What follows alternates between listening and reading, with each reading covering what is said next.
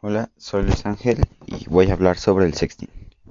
Desde el surgimiento de los teléfonos celulares hasta el desarrollo de los smartphones han surgido peligros a partir de sus Uno de los más actuales es el sexting, cuyo riesgo alcanza tanto a niños como a adolescentes. ¿Y qué es el sexting?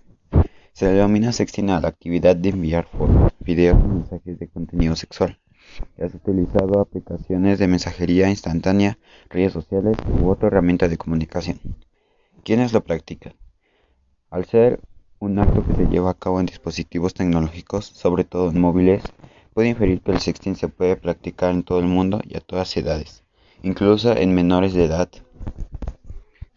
Causas.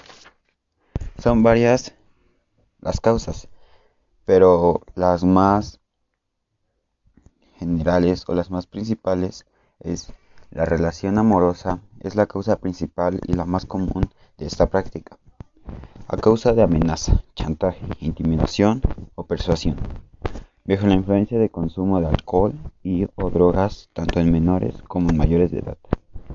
Riesgos. Sus principales riesgos son el ciberbullying, extorsión, grooming, riesgos ya sean mentales o físicos.